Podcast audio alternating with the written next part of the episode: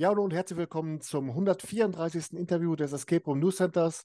Heute geht es mal wieder ins schöne Schleswig-Holstein, mehr umschlungen. Deswegen sage ich herzlich willkommen, André Kardell von Nordic Escape in Husum. Moin, moin. André, hallo, schön, dass es geklappt hat. Habe ich wieder schön vorbereitet und ich würde mal sagen, dann lass uns mal eine schöne Stunde machen und mal gucken, Mhm. was ihr da so in Husum auf der Pfanne habt. Ja, sehr gern. Unsere Vorgeschichte beginnt ja damit, dass ich eigentlich schon äh, von Nordic Escape relativ früh erfahren habe, dass was in Planung ist, und zwar über die Facebook-Timeline des Escape Room-Anbieters Dr. Lux in Husum Nordstrand. Ja. Kann man sagen, dass das so auch für dich als Spieler so die Wiege war, wo dich das, das Fieber des Escape Room-Spielens gepackt hat? Nee, tatsächlich nicht. Das war schon Jahre davor. Wir haben in Hamburg das erste Mal was gemacht. Da, da erwische mich. Da weiß ich nicht mehr ganz genau, wann das war, aber das ist bestimmt schon, würde ich sagen, sieben, acht Jahre her, wenn nicht sogar vielleicht zehn. Ähm, genau, da haben wir das erste Mal was gemacht und dann waren noch etliche danach. Ähm, bloß es, es kam nur auf Nordstrand eigentlich dazu, dass wir, Freund von mir wollte irgendwas auf Schiffen machen. Also er hat Schiffe und wollte noch etwas dazu kreieren. Und ich habe gesagt, Mensch, vielleicht wäre ein Escape Room auf dem Schiff mal was, auf einem Fahrenden. Ist ja auch tatsächlich nett.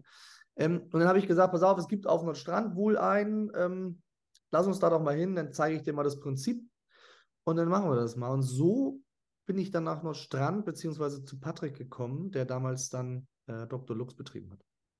Wenn man jetzt so die Entscheidung trifft, selbst einen Escape Room Standort aufzubauen, geht man daran mit der, mit der Prämisse, ich will das auch machen, ich will es anders machen oder ich will es besser machen? Ja, ich würde fast sagen, weder noch, ähm, weil es eher daraus kam, dass ich das einfach als, als Hobby hatte. Also wir haben viele Räume gemacht ähm, und ich habe immer schon Sachen quasi beruflich umgesetzt, was ich als Hobby gerne mag. Was natürlich immer gut ist, ne? macht ein Hobby zum Beruf, was aber auch irgendwie, hat auch schlechte Seiten, aber hat auch viele gute. Und dementsprechend war es eigentlich so, dass wir gesagt haben, was kann da eigentlich sein, dass der Markt an der Nordsee so dünn ist und an der Ostsee ja sehr groß tatsächlich mit Kiel, Eckernförde, Flensburg, Schleswig weiß ich gar nicht, ob es inzwischen was hat, Damm. Also da ist sehr viel und wir äh, haben hier irgendwie nur auf Nordstrand was und das war auch sehr abgelegen, muss man sagen.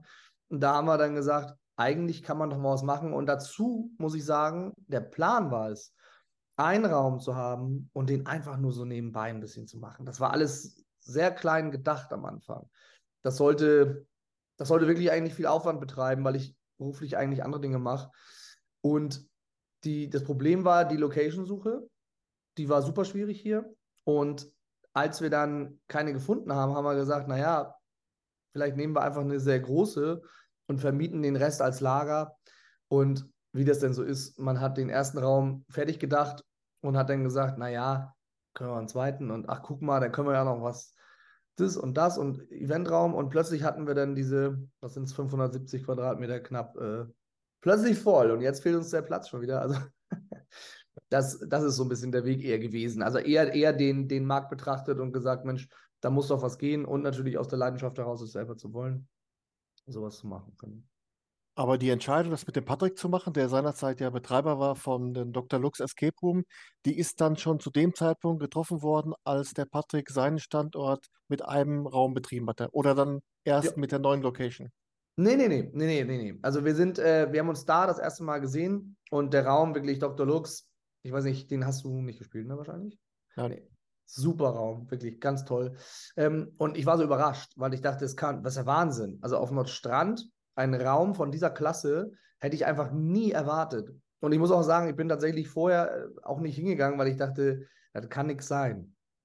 Und es war so überraschend gut, dass wir gesagt haben, sag mal, also das, äh, das muss irgendwie, das muss größer sein, das muss besser sein und das muss vor allen Dingen einen besseren Standort haben.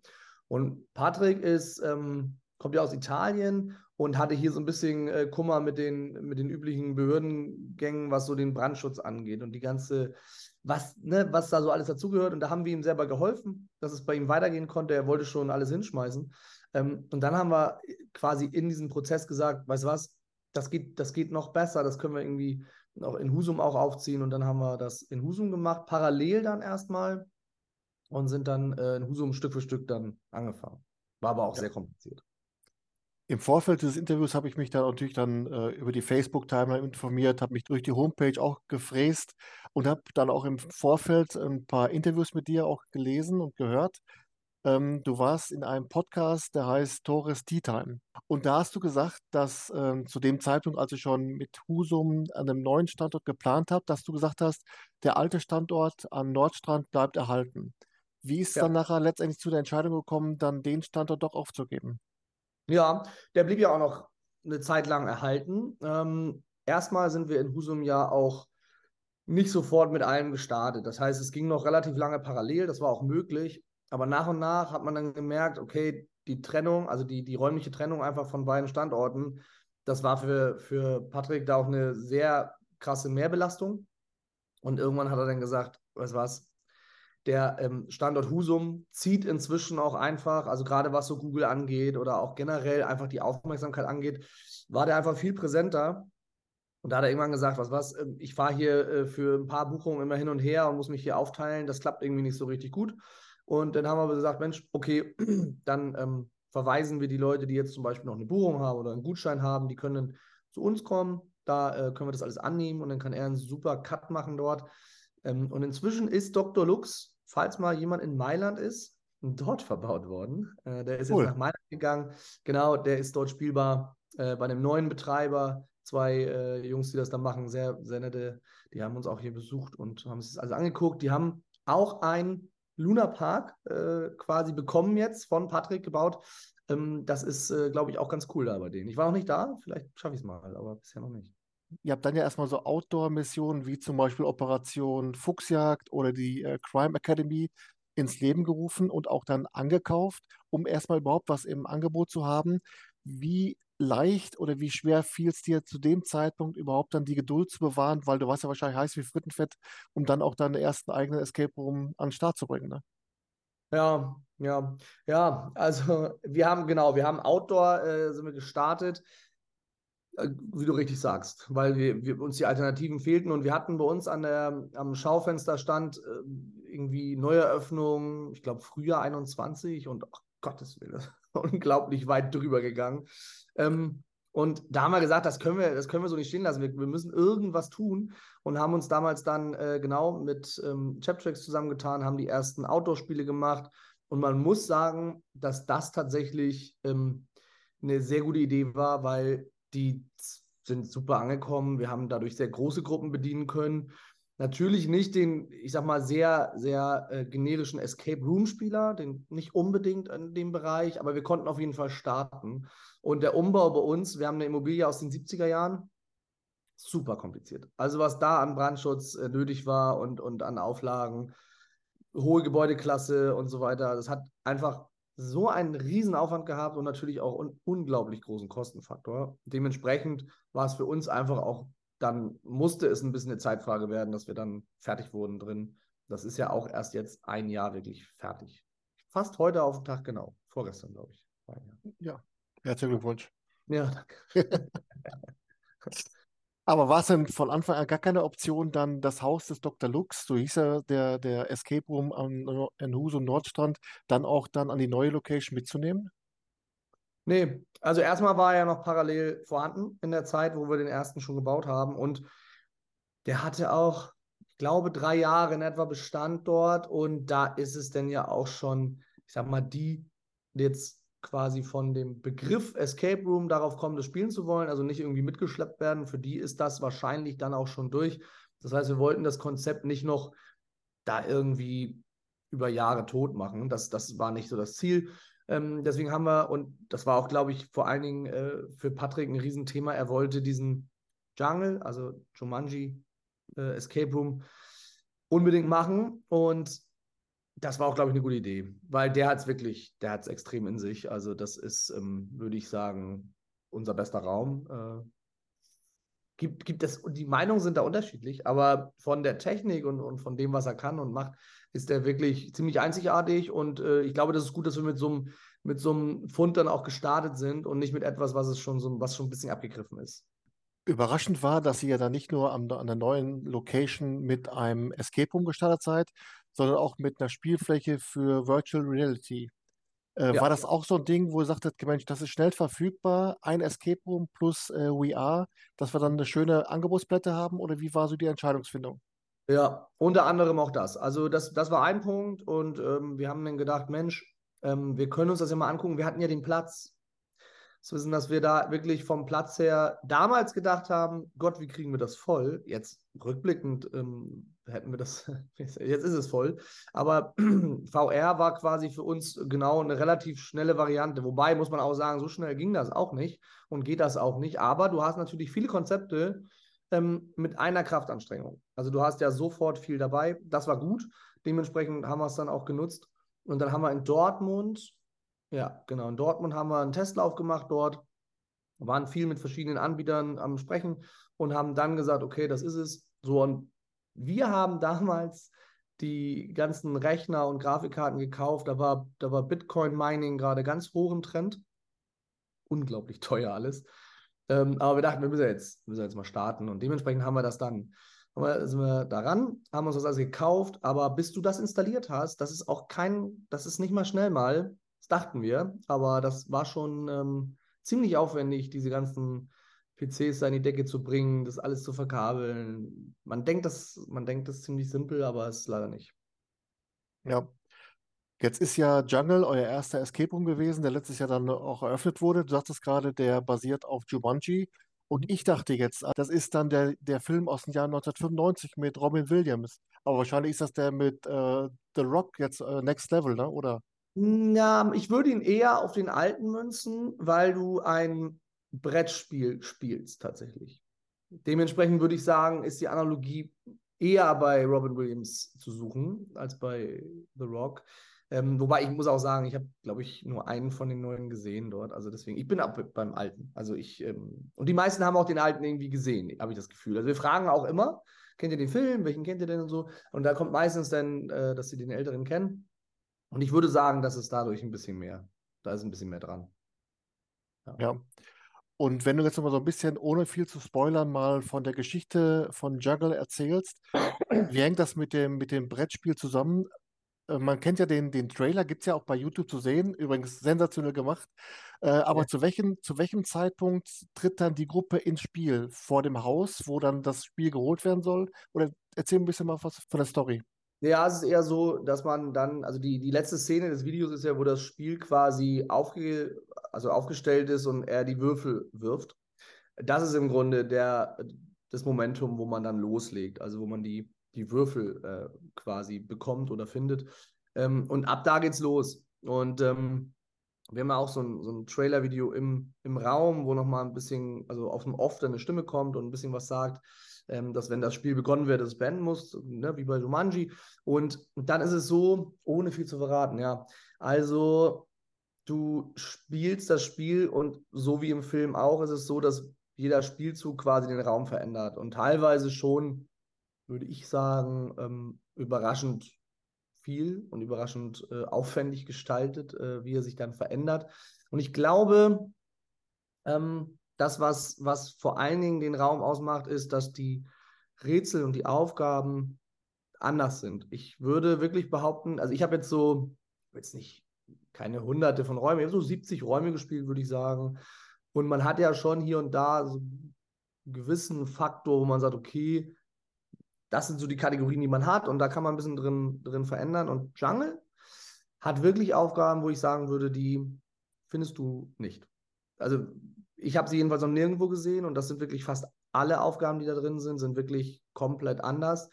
Sie sind schwer, das muss man dazu sagen. Also Jungle ist überhaupt kein einfacher Escape Room. Ich würde sagen, dass wenn ich, ist mal schwer zu sagen, weil man ihn ja nie wirklich gespielt hat, so gesehen. Ähm, aber ich würde sagen, dass es schon der schwerste ist, den ich kenne.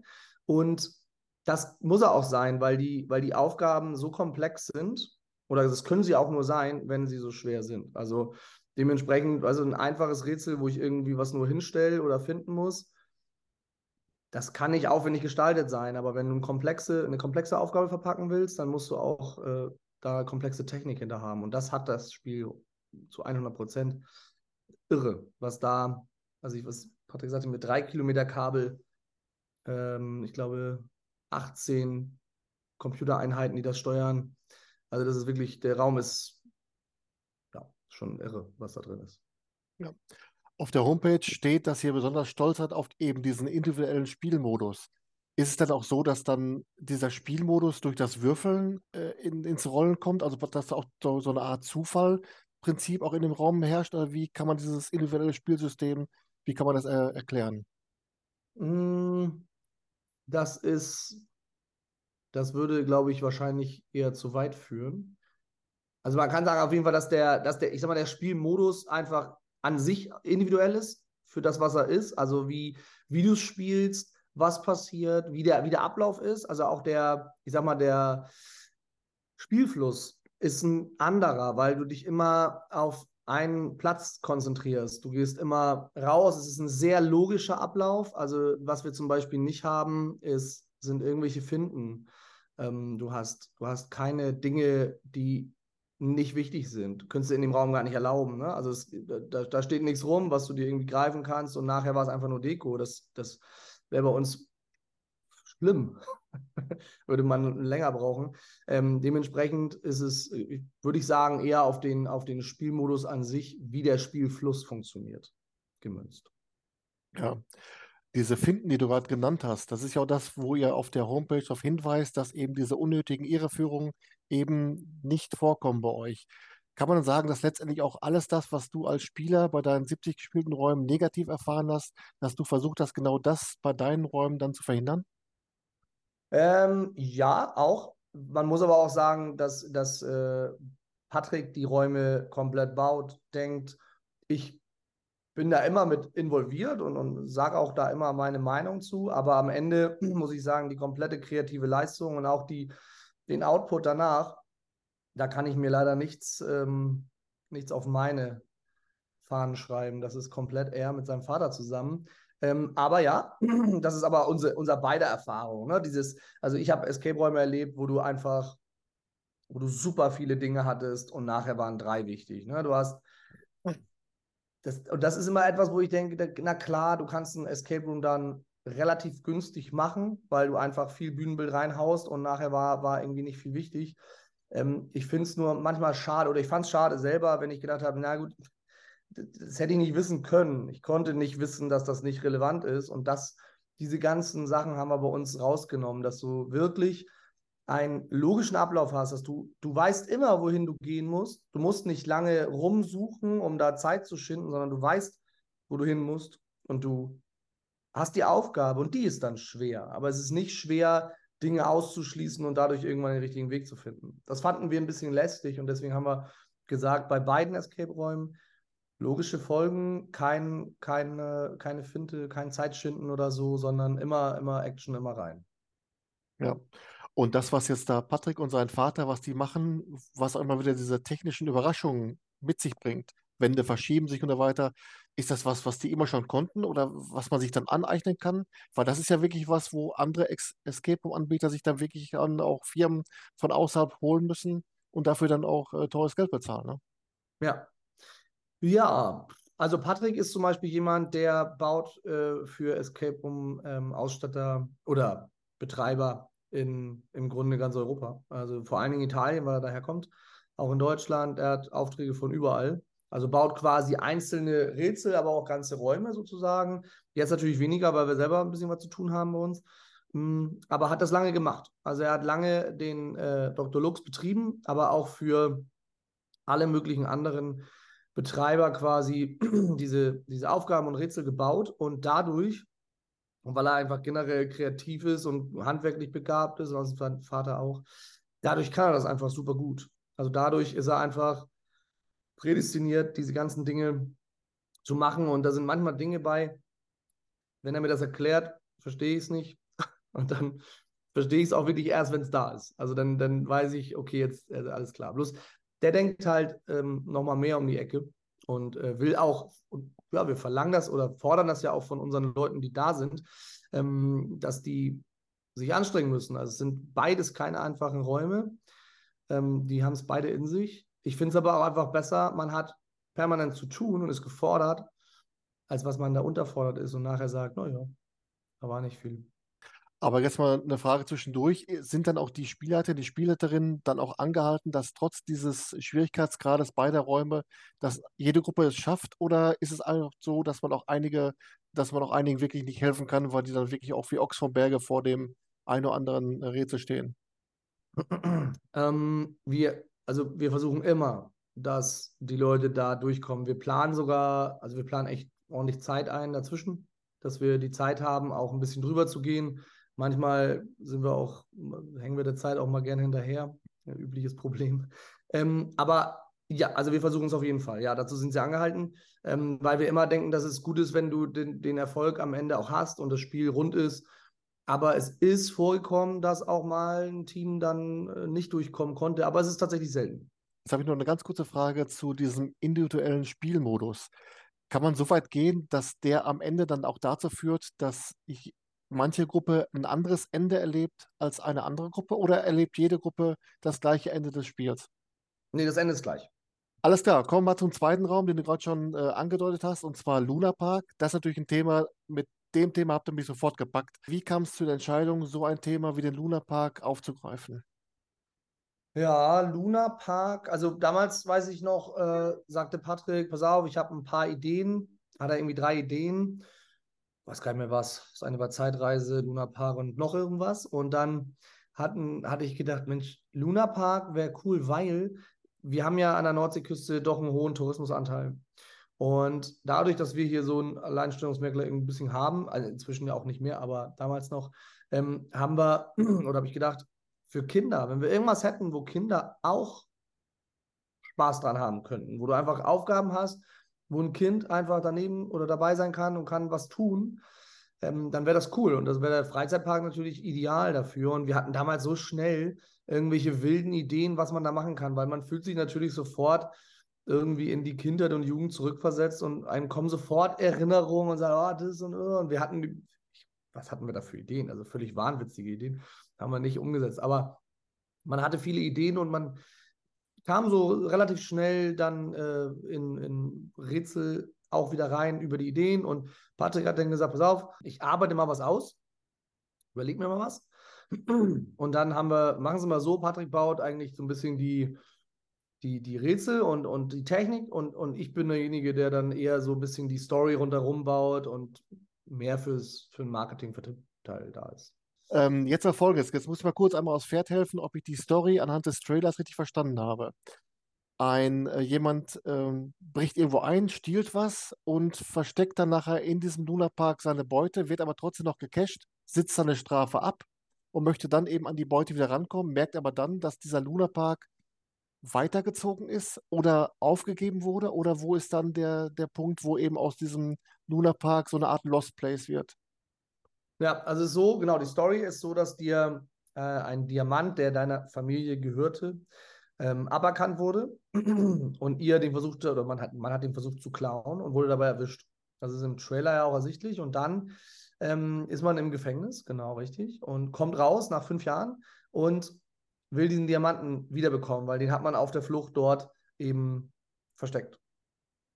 Und äh, die Geschichte ist dann, dass dieser Jahrmarkt inzwischen verlassen ist und leer ist und dass man quasi den erstmal wieder in Gang kriegen muss und um dann durch verschiedene Aufgaben sich durchrätseln muss, um diesen Diamanten wiederzufinden.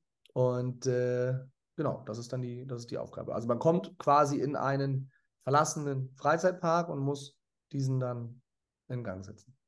Ja, also aber für diesen verlassenen Freizeitpark gibt es jetzt nicht irgendwie noch so ein reales Vorbild, wie zum Beispiel in Berlin gibt es ja diesen Lost Place Spreewaldpark, heißt ja, hieß ja früher. Äh, das war jetzt aber nicht der Fall, ne? Nee, nee, also ja, naja, also die sicherlich davon ein bisschen angetrieben, aber es, wir fanden einfach den, äh, dieses, dass er verlassen ist und dass du quasi im, erstmal im Dunkeln ein bisschen bist und das Ding, also dieser Effekt, wenn das Ding anspringt, ist halt schön inszeniert und dementsprechend dachten wir, dass die, die Brücke von der Story da ganz cool anfangen dürfte. Und du fängst ja auch vor dem Luna Park an in dem Fall und ähm, spielst sich dann in den Luna Park. Ja.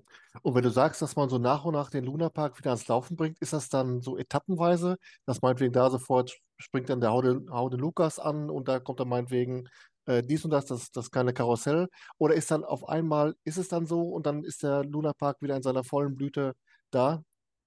Genau, also das ist der, der Part von Verlassen zu nicht verlassen ist eigentlich relativ kurz, aber er hat halt einen ganz netten Effekt gleich am Anfang. Also du hast also relativ schwere Aufgaben am Anfang, den in Gang zu kriegen. Und dann ist es aber wirklich bunt, es ist lustig, es ist äh, lebhaft, äh, die Musik passt natürlich, ähm, der Geruch passt auch. Also das ist wirklich, du hast da, ähm, du bist sofort in dem Modus. Also wir haben, was wir die meisten äh, Rückmeldungen, die wir gekriegt haben, insbesondere von, von sehr erfahrenen Spielern, dass die gesagt haben, wir hätten nicht geglaubt, dass man das Motto in einem Escape Room kriegen kann.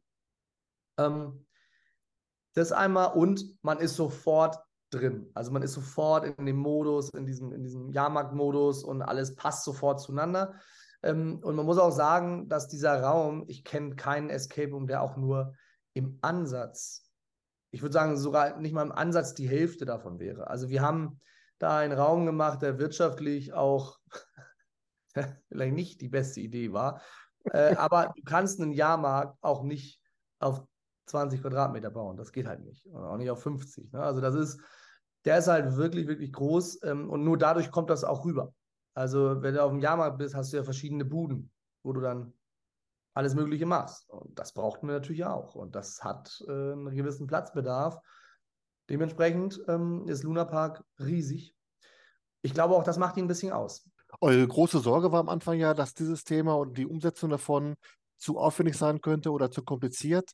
Wo war so am, äh, im Verlauf dieser Konzeptionierung der Punkt, wo du sagtest, nee, das packen wir und jetzt packen wir es an und das ist machbar?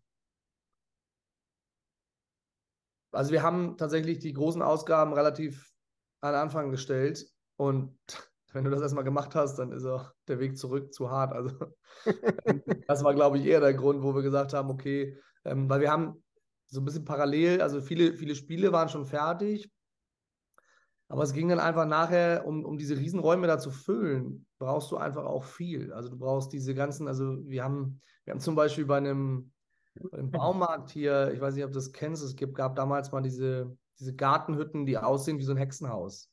Hm. Total komisch schräg und dann mit allem Möglichen dran. Die waren immer also super auffällig. Und irgendwann hieß es, der eine Baumarkt wollte die loswerden. Und dann haben wir gesagt, Mensch, wir würden die nehmen, weil die stand halt ewig draußen. Ähm, wir würden die nehmen und würden die da abbauen und bei uns in den Raum reinbauen. Und das, ich glaube, das, das war uns überhaupt nicht klar, was wir davor hatten. Also sind wir da hingefahren, haben das Ding abgebaut. Das hat wahnsinnig lange gedauert, Riesenaufwand gewesen. Ähm, und dann haben wir angefangen, das Ding drin wieder aufzubauen. Man muss sich vorstellen, allein die Hütte hat eine Höhe von bestimmt 3,50 bis 4 Meter. Kannst dir vorstellen, wie hoch die Decken sind. Und ähm, das da wieder reinzubauen und das dann auch noch umzubauen. Also da ist ja jetzt wirklich Leben drin, da ist ja richtig Technik reingekommen. Und das ist ja nur ein kleiner Bruchteil des ganzen Raumes. Also nur ein einziges Rätsel ist diese Hütte und die ist bestimmt, die ist bestimmt schon 12, 15 Quadratmeter groß ein Spiel. Wahnsinn. Ja. Als du das alles gemacht hast, war irgendwann der Punkt, wo ich sage, okay, jetzt müssen wir, müssen wir jetzt durchziehen, sonst war das ja alles umsonst. Ähm, genau, also es war eigentlich eher, wir wollten es auch unbedingt, weil wir halt so viele coole Ideen hatten, auch vom Spielmodus da wieder. Du bist ja, gibt ja neben dem äh, Diamanten noch ein bisschen so ein, so ein Nebenziel. Du sammelst Münzen in dem Spiel, du kannst Münzen erspielen und auch sammeln und finden.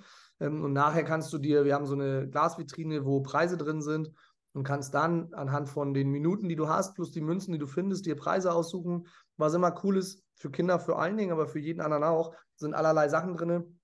Und äh, das waren so viele Ideen, die auch technisch da umgesetzt worden sind, dass wir gesagt haben, das muss, das müssen wir einfach, muss, muss jetzt, muss gemacht werden. Und es war auch so, dass die beiden, die aus Italien kamen, die jetzt den ähm, Dr. Lux gekauft haben, die haben auch gesagt, die haben also Luna Park und Jungle gespielt und die haben gesagt, wir, wir, wir müssen diesen Luna Park haben. Also die, die, den brauchen wir, bitte bau uns den. Ähm, wollten die sofort haben. Ich persönlich muss sagen, ich finde Luna Park auch total cool. Der ist aber ein bisschen klassischer und ähm, Jungle ist für mich der Raum, der aber noch einfach der krassere Raum ist, weil du einfach die audiovisuellen Effekte, der Sound, die Stimmung, das Bühnenbild, das ist nochmal echt eine, wirklich, das ist nochmal ein anderes Niveau. Ich glaube, bei Luna Park ist es aber einfach so, dadurch, dass du viel, ähm, das ist eine gute Kombi aus ähm, Kopf und Geschick, also auch aus Aktivitäten. Und ich selber finde es auch immer cool, wenn du Aktivitäten da drin hast. nicht immer nur klein, klein, sondern auch mal, keine Ahnung, kannst mal was rollen, kannst mal was werfen, kannst mal was schießen. Das ist natürlich auch im Freizeitpark üblich. Ähm, und das, glaube ich, macht den auch ein bisschen aus. Dass du einfach viele Dinge hast, die einfach Fun machen und dabei noch äh, das Rätsel irgendwo dann trotzdem zu Ende denken musst. Also es ist nicht so simpel, dass du sagst, ich schmeiß jetzt auf was und dann war es das. Nee, das hat immer noch mal äh, eine Ecke mehr, die du da rumdenken musst. Ich glaube, das ist am Ende das, was viele, viele am, am Luna Park so gut finden. Aber jetzt mal, ich habe mir noch eine Frage aufgeschrieben, die so in Richtung Gruselfaktor geht, weil ich dachte, ah, Lost Place und so weiter. Jetzt sagtest du gerade, kurze Einlaufzeit in, in das Abenteuer, dann ist der Luna Park wieder am Laufen, alles schön bunt, alles riecht gut und so weiter. Kann man ja mhm. knicken mit dem Gruselfaktor. Nächste Frage. Jetzt gibt es aber, was ich heute gelesen habe, äh, Luna Park Kids. Ja. Äh, ist das der gleiche Raum mit einer Kindervariante oder ein neuer Raum mit neuen Ideen? Erzähl mal ein bisschen davon. Genau, wir haben gemerkt, dass ähm, das Thema Kinder gerade, also wir haben ja Luna Park gemacht, weil man dann äh, Kinder auch ein bisschen dabei haben kann, aber dann haben wir gemerkt, naja, es wäre total cool, wenn man ein Konzept hätte, das ähm, noch mehr die jüngere, die jüngeren Kids ein bisschen mitnimmt. Weil die haben schon Lust, ähm, aber oftmals sind die Rätsel, die wir da hatten, doch noch zu schwer. Und äh, dann haben wir gesagt, naja, es geht aber auch gerade diese aktiven Teile des Spiels, also wo du quasi sagst, du, es geht darum, dass ich was treffen muss oder irgendwas, ja, ich bleibe bei Treffen, wenn nicht zu viel verraten, ähm, dass diese Sachen auf jeden Fall immer von Kindern gemacht werden können. Und wenn haben wir gedacht, wenn wir jetzt noch was, äh, wenn wir, keine Ahnung, noch mal so die Hälfte dazu oder vielleicht drei Viertel dazu, die man quasi an dem im, im Bereich 9 bis 13, das ist ja der, die Altersspanne, die wir da haben, wenn wir die nochmal dort irgendwie unterbringen, dann kann das nochmal für diese Altersklasse nochmal interessanter sein. Und das haben wir jetzt gemacht. Das hat, was rein war, bestimmt ein halbes Jahr nochmal in Anspruch genommen, äh, all in all. Und jetzt ist das seit heute fertig.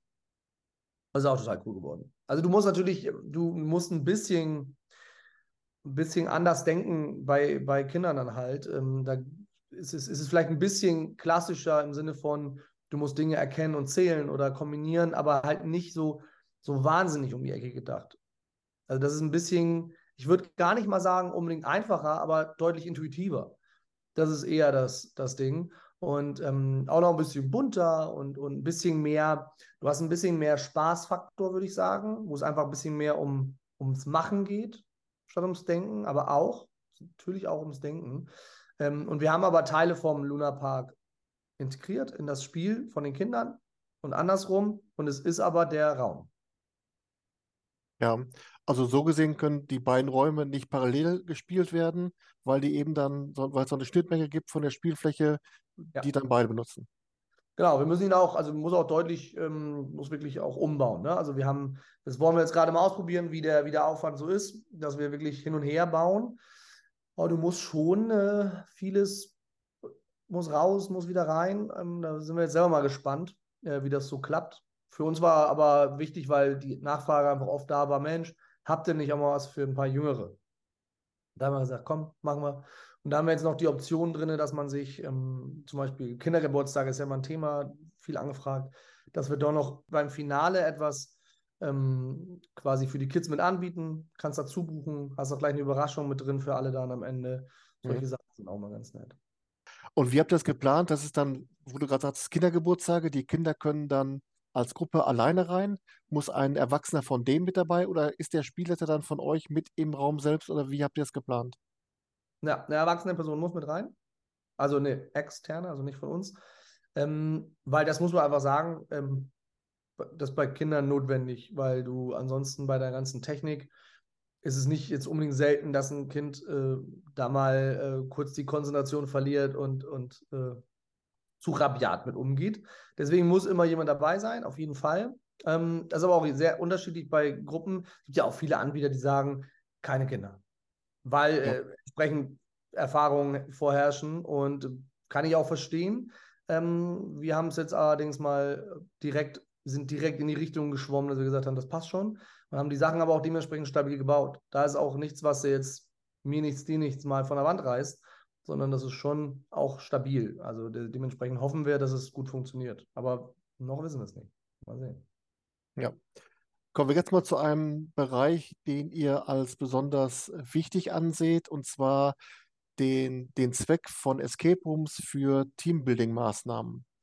Ähm, wie kann man sich das bei euch vorstellen, wenn so eine Teambuilding-Maßnahme als Escape Room bei euch gespielt wird? Äh, erfolgt dann die Auswertung direkt dann auch bei euch vor Ort durch einen externen oder durch euch selbst oder wie läuft das dann? Genau, also wir haben, natürlich ist der Escape Room selber ja eine Teambuilding-Maßnahme, die man auch durchaus machen kann, machen auch viele, aber wenn du jetzt große Firmen hast, ich sag mal, wir können bis zu 130 Personen in einem Konzept unterbringen, theoretisch auch mehr, aber im Moment sind wir ausgestattet dafür. Ähm, dafür brauchst du natürlich gewisse Flächen. Also du musst ja eine gewisse Räumlichkeit schaffen, die diese Menschenmengen auch tragen kann. Und das haben wir damals, als wir dachten, mein Gott, was sollen wir mit dem Platz machen, haben wir einen Eventraum gebaut mit 100 Quadratmetern. Und dort haben wir ähm, gesagt, da machen wir die Einweisung für die Outdoor-Spiele. Und das sind im Grunde die, äh, die dieses Teambuilding auch vor allen Dingen tragen. Also das ist, das ist das, wo du wirklich kompetitiv gegeneinander spielst, in den Teams, draußen an der frischen Luft. Hast verschiedene Aufgaben. Wir verändern das jedes Jahr auch immer wieder. Wir haben zum Beispiel jetzt die Weihnachtstour, die läuft jetzt ähm, natürlich rauf und runter im Moment eigentlich nur. Also wirklich jeden Tag. Und ähm, da ist es so, dass da wirklich am Tag äh, über 100 Leute, also freitags und samstags über 100 Leute in diesen Weihnachts-Outdoor-Spielen sind. Ähm, denn in jeweiligen Gruppengrößen, also jetzt am Samstag haben wir, glaube, 44 ist, glaube ich, die größte Gruppe, die da kommt. So, und die äh, bekommen dann das iPad und äh, gehen raus, drei Stunden lang in der Regel. Wir sind da zeitlich aber flexibel, eigentlich unabhängig, aber wir, wir setzen uns dann auf drei Stunden bei mehreren Teams spielen, kommen dann wieder und ja, die Auswertung dann wird bei uns gemacht. Also wir haben dann quasi so eine Siegerehrung, wo man auch sieht, wer hat wie gespielt ähm, und gehen dann auch ganz häufig in ein Event über. Also wir haben diesen Raum, der ist bestuhlt, Beamer, Sound, Licht, alles da. Wir haben eine Bar äh, integriert im Raum, also eine richtig voll ausgestaltete Bar. Äh, Caterer, der da anliefert. Wir haben dann wirklich ja, gesetztes Essen, bis spät in die Nacht wird er gefeiert. Und dann hast du eben, und das ist, glaube ich, auch der Vorteil als Unternehmen, ein Rundumpaket, wo du nichts tun musst. Also du kommst, kriegst eine Aktivität, Bewegung, Gamification, kommst wieder, Siegerehrung, Essen, Trinken, Feiern, nach Hause gehen, brauchst nichts machen. Und ich glaube, dass dieses Rundumpaket das ist, was dann gut funktioniert, dass die Leute einfach sagen, toll, so machen wir es. Das ist das eine, aber natürlich auch ähm, haben wir Azubi-Events, die sich irgendwie kennenlernen müssen im Sinne von, von ähm, solchen Sachen, der Kreis, die Stadt, äh, große Firmen, die das dann machen. Das haben wir auch ganz häufig. Und was wir jetzt tatsächlich auch ein bisschen vermehrt gemacht haben dieses Jahr, die Individualisierung von Spielen. Wir machen das schon länger, dass wir gesagt haben, wir programmieren eigene Aufgaben von den Firmen in diese äh, Spiele, was toll ist, weil du natürlich einen eigenen Content äh, mit reingibst. Die Leute merken das. Das ist ein ganz anderer Charme, das zu spielen ähm, und ein ganz anderer Bezug. Und was wir jetzt noch machen, morgen zum Beispiel äh, bin ich in Büsum mit 80 Personen äh, und wir haben eine ganze Tour umgebaut nach Büsum quasi und äh, machen die Tour dort äh, auf dem Weihnachtsmarkt von Büsum, äh, spielen das da. Und das haben wir auch schon in anderen Orten gemacht für große Firmen, dass wir die Touren wirklich in diese Orte reinbauen, dahin fahren, das Event umsetzen und dann wieder wegfahren. Das geht auch. Hat na klar den Preis dann, aber äh, für große Sachen machen wir das auch. Ja, aber diese Personalisierung, von der du gerade gesprochen hast, ist das mehr so in Sachen Entertainment oder geht es auch in Edutainment? Also zum Beispiel, wenn jetzt Auszubildende diese Tour machen, die dann personalisiert wird vom Arbeitgeber, dass die dann auch spielerisch was dann in ihrer Ausbildung dazulernen? Oder ist es halt nur Unterhaltung? Ja, beides. Es kommt darauf an, welcher Zweck da verfolgt wird. Also ganz oft, es ist mehr Unterhaltung, öfter, ähm, aber immer in Bezug aufs Unternehmen. Also es gibt, äh, ich weiß noch, wir haben viele Touren, würde ich sagen, mit Steuerberatern gemacht, ähm, die tatsächlich Fachwissen da drin gehabt haben, allerdings auf einem humorvollen Weg. Ähm, dass die gesagt haben, äh, keine Ahnung, ich weiß nicht, was ist die älteste Steuer äh, Deutschlands und so weiter. Ich weiß jetzt, ich glaube, das war die Biersteuer, bin mir nicht ganz sicher. Auf jeden Fall ähm, solche Sachen, ne? also, also Fachbezug. Aber es gibt auch dann ähm, tatsächlich Azubi-Events oder andere äh, Events, die in die Richtung gehen, wo dann ähm, wirklich das Thema fachbezogen, Firmenwissen und so weiter mit reingebracht wird. Weil du dann einfach eine gute Kombination hast aus Spielen, aber auch ein bisschen was lernen. Das wird, ähm, ist ein bisschen seltener, würde ich sagen, aber es kommt vor, ja. Ja. Und das Gleiche, diese Personalisierung, das geht dann auch für Junggesellenabschiede oder wie kann man sich das vorstellen? Ja, ja. Also bei Junggesellenabschieden ist es so, dass man das machen kann, haben wir auch schon öfter gemacht. Ähm, wir haben das aber eine ganze Zeit lang gar nicht so proaktiv angeboten, weil es ist schon ein Aufwand und der Aufwand, der schlägt sich halt in den Kosten nieder und das ist dann, sind oft bei, also bei großen äh, Firmen lässt sich das auf die Personenzahl gut rechnen. Dann geht das. Aber wenn ich mit äh, beim Junggesellenabschied mit sieben, acht, neun, zehn Leuten bin, dann ist es schon wieder schwierig, das dann wirklich damit reinzubringen. Aber ja, wir machen das schon, bieten das an und haben es auch schon gemacht. Und ist auch immer eine tolle Sache. Also, das kann man gut machen.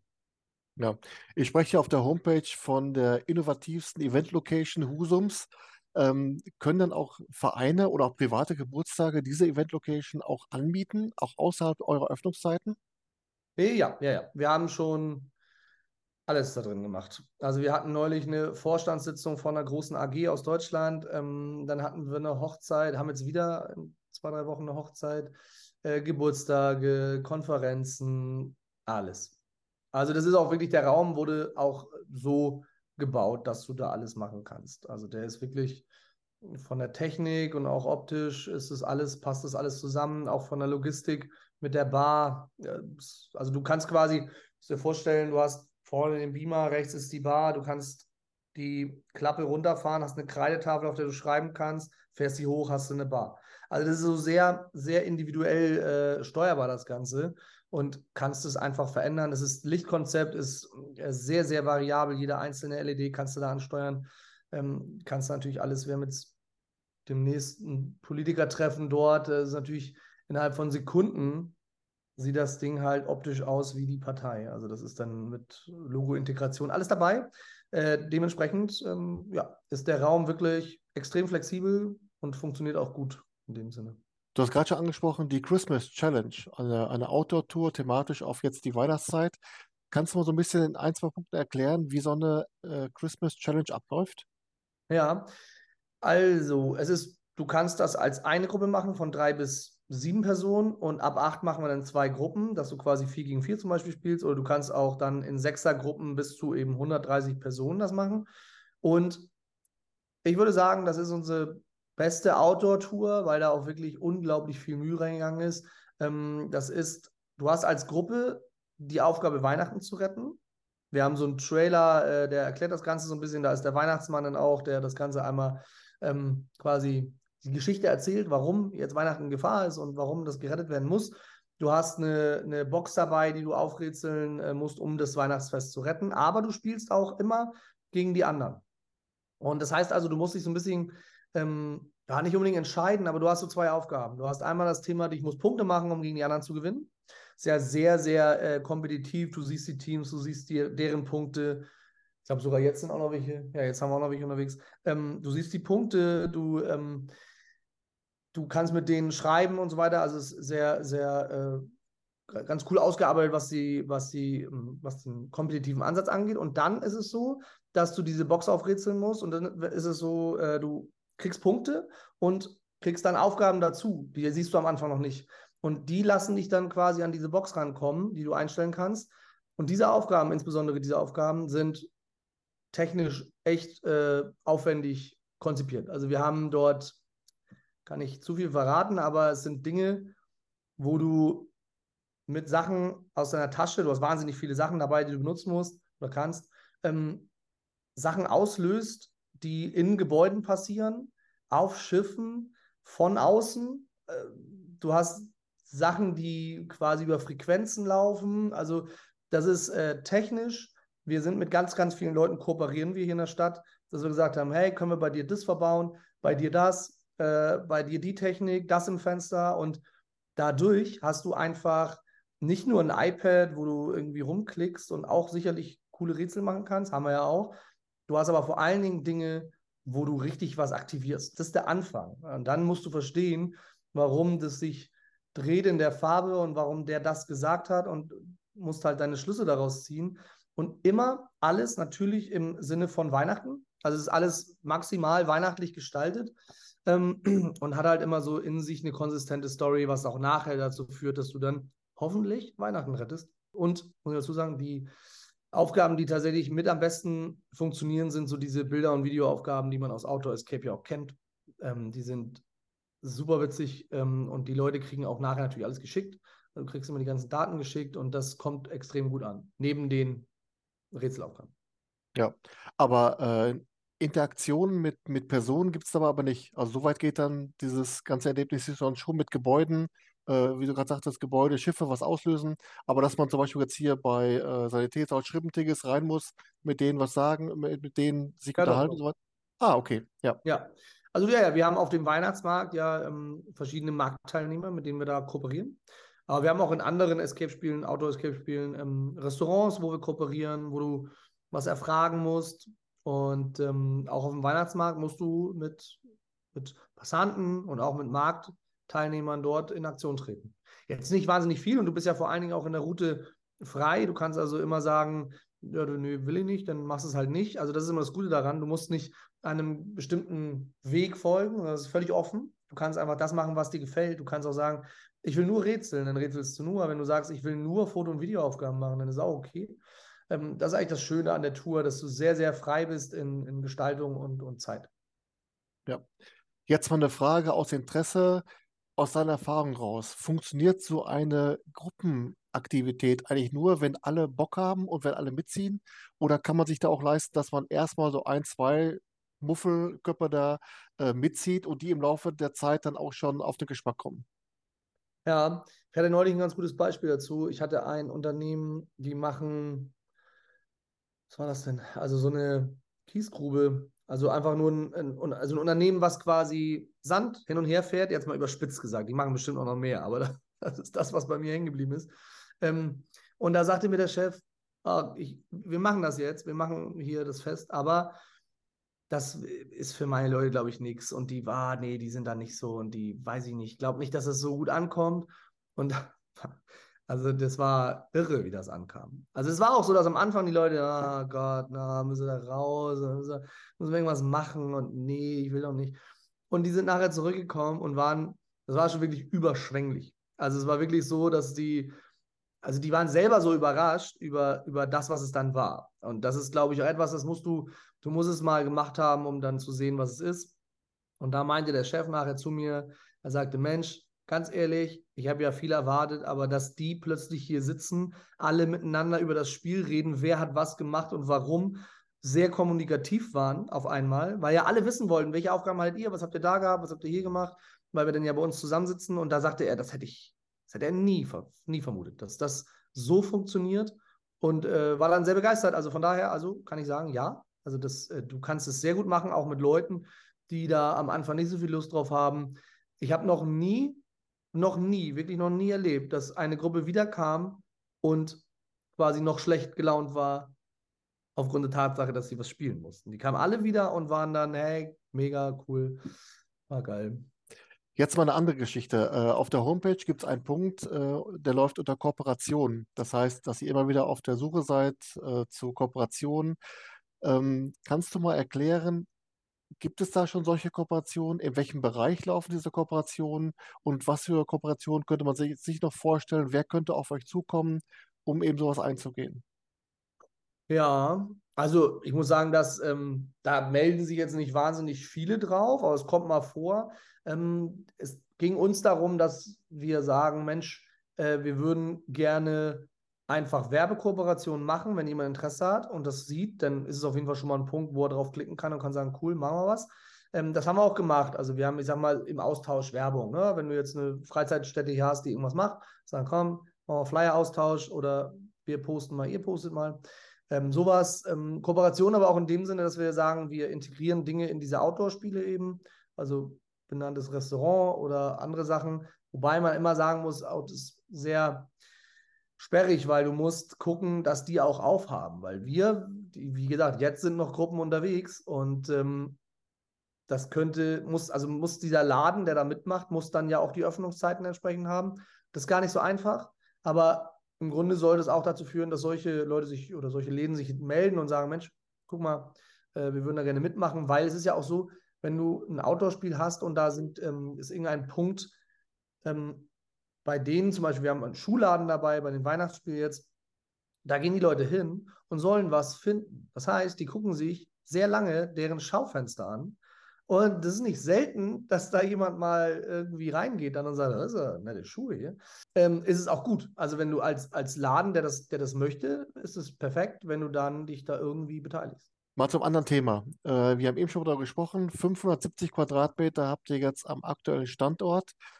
Ist derzeit da alles verbaut, verplant? Besteht noch jetzt nach Luna Kids noch weiterer Platz für äh, weitere Escape Rooms oder wie sehen so eure Planungen aus? Ja, nee, Platz haben wir nicht. Also wir sind eigentlich wirklich voll. Wir haben schon überlegt, wie wir es machen könnten. Es ist neben uns eine Immobilie oder mit im Gebäude äh, an uns dran eine Immobilie, die wir vielleicht nochmal bespielen werden. Das ähm, halte ich für realistisch, dass wir es tun. Muss aber auch sagen, wir haben jetzt ein Jahr, wie gesagt, äh, gut rum, fast am Tag. Und jetzt müssen wir erstmal gucken, jetzt müssen wir erstmal sehen, okay, ähm, was, äh, was hat wie viel gekostet, wo haben wir wirklich was eingenommen, wo sind wir ausgebucht, wo nicht, äh, wo sind die Potenziale, was können wir wie verändern. Also da muss man sicherlich noch ein bisschen drüber nachdenken, aber grundsätzlich denke ich schon, dass wir da uns noch mal vergrößern werden. Ja, das denke ich schon. Weil wir haben von den Ideen her, da ist genug vorhanden. Ich weiß, dass jetzt auch schon Dinge bei uns äh, im Bau sind für, die, für, die, für das nächste Konzept. Es wird auf jeden Fall noch was geben, aber ich kann auch nicht genau sagen, ob es jetzt sich eher bei uns verändern wird oder ob wir noch was dazu nehmen. Da sind wir jetzt aber gerade tatsächlich aktuell dran, vielleicht noch mehr zu machen. Ja, das heißt, diese Standortleiterstelle, die vor kurzem äh, auf der Facebook-Timeline für Büsum mal äh, veröffentlicht wurde, das war dann auch da wahrscheinlich für diese Christmas Challenge oder für einen neuen Standort? Nee, das war für, die, für einen Standort bei Büsum. Da hatten uns zwei Unternehmer angesprochen und sagt, Mensch, wir haben hier was vor, ähm, da würde ein Escape Room ganz gut reinpassen. Und da haben wir gesagt, mm okay. Und damals haben wir gesagt, dann lass uns äh, da mal loslegen und haben dann gesagt, okay, lass uns mal schauen, wie das personell aussieht, wer, äh, ob man da überhaupt Leute bekommt, weil Büsum ist schon schwierig vom Arbeitsmarkt her, die Gastronomie zieht da unglaublich viel. Dementsprechend haben wir gesagt, wir probieren das mal. Haben wir dann gemacht, hatten noch ein paar Bewerbungen, aber es hat sich nachher aus anderen Gründen dann einfach zerschlagen, dass Büsum dann nicht zu tragen kam. Ähm, das hat eher was damit zu tun, dass es mit dem, ich weiß gar nicht mehr, die hatten baulich dann, glaube ich, doch andere Pläne oder konnten das irgendwie nicht umsetzen, weiß ich nicht mehr, aber auf jeden Fall, das war dann nicht unsererseits raus, also es war dann einfach bei denen äh, quasi aus dem Fokus. Dementsprechend ähm, war das dann nicht mehr relevant. Aber hatte mit, mit Husum in dem Sinne nichts zu tun. Aber es kann natürlich auch mal sein, dass wir nochmal irgendwie einen anderen Standort machen. Ähm, jetzt sind wir ja auch wirklich mal fertig bei uns und können mal ein bisschen durchatmen und können mal wieder was Neues machen. Und das werden wir auch tun. Irgendwas wird kommen. Ich weiß nur noch nicht genau, wann und was. In dem Interview mit äh, Tea Time Tea Time bei Tore hast du mal gesagt, ihr seid äh, zwischen Cuxhaven und Sylt die einzigen Anbieter. Ist das auch heute noch so geblieben? Und wie ist so allgemein der Austausch mit den Anbietern in Anführungsstrichen vor Ort und mit äh, den Anbietern über den Tellerrand hinaus? Äh, also es ist nicht mehr so, weil es in Leck ein Escape Room gibt. Genau. Und auf Sylt sowas ähnliches. Ich war nicht da. Ich habe nur gehört, das ist, das ist ein Escape Room. Ich glaube, ich weiß nicht, ob das jetzt, ob das jetzt irgendwie, sag mal, ein paar Vorhänge und ein paar Kisten oder ob es ein richtiger Raum ist, kann ich nicht sagen. Beides schon gehört. Äh, aber sowas ähnliches gibt es da wohl auch. Ähm, aber das war es ansonsten, würde ich sagen. Wüsste auf jeden Fall nicht, dass noch mehr da ist. Ähm, und der Austausch, kann man überlegen, also wir, die, die aus Leck, die kennen wir, die waren bei uns mal äh, spielen, das äh, schon. Da haben wir uns auch mal ein bisschen unterhalten.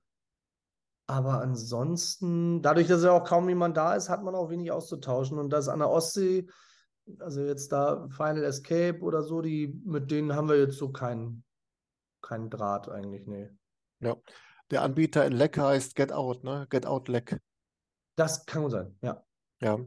Am Ende dieses Interviews gibt es immer die ominöse Frage nach einem Geheimtipp. Da freuen sich immer alle drauf wie, wie Bolle. Äh, und zwar ein Escape Room in Deutschland, der dich beim Spielen besonders überrascht hat und wo du sagst, dieser Escape Room hat einfach mehr Aufmerksamkeit verdient. Deswegen würde ich sagen, dein Geheimtipp bitte jetzt.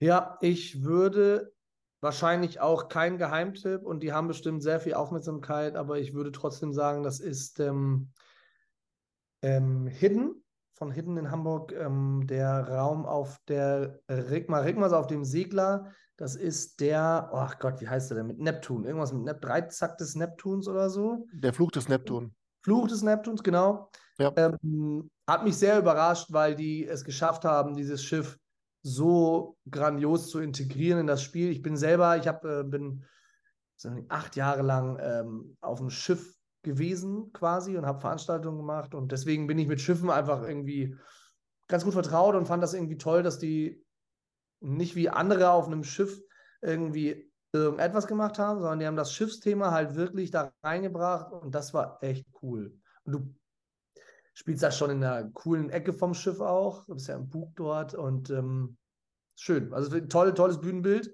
aufgrund des Schiffes und auch tolle Rätsel, coole Story, war bis jetzt, so würde ich sagen, der, der coolste und, und der, den muss man mal gemacht haben, würde ich sagen. Ja, ist jetzt tatsächlich kein Geheimtipp, weil die sind ja jetzt sogar bei den weltweiten Tepeka Awards im Finale. Aber äh, die Jungs und Mädels von hinten werden sich immer wieder freuen. Von daher schöne Grüße und äh, ja. immer ein guter Tipp. Ja, ja. Nee, also genau, Geheimtipp tatsächlich, ja, muss ich, ist kein Geheimtipp, stimmt schon. Aber dafür wurde zum Beispiel Nordic Escape schon öfter als Geheimtipp genannt. Ist auch schön. Ja, genau. Kann so weitergehen. So, André, ich habe äh, alle 74 Zettel, die ich vorbereitet habe, äh, gefragt. Hat mordsmäßig viel Spaß gemacht. Hat genau äh, das, das wiedergegeben, was ich mir vorher schon erhofft habe.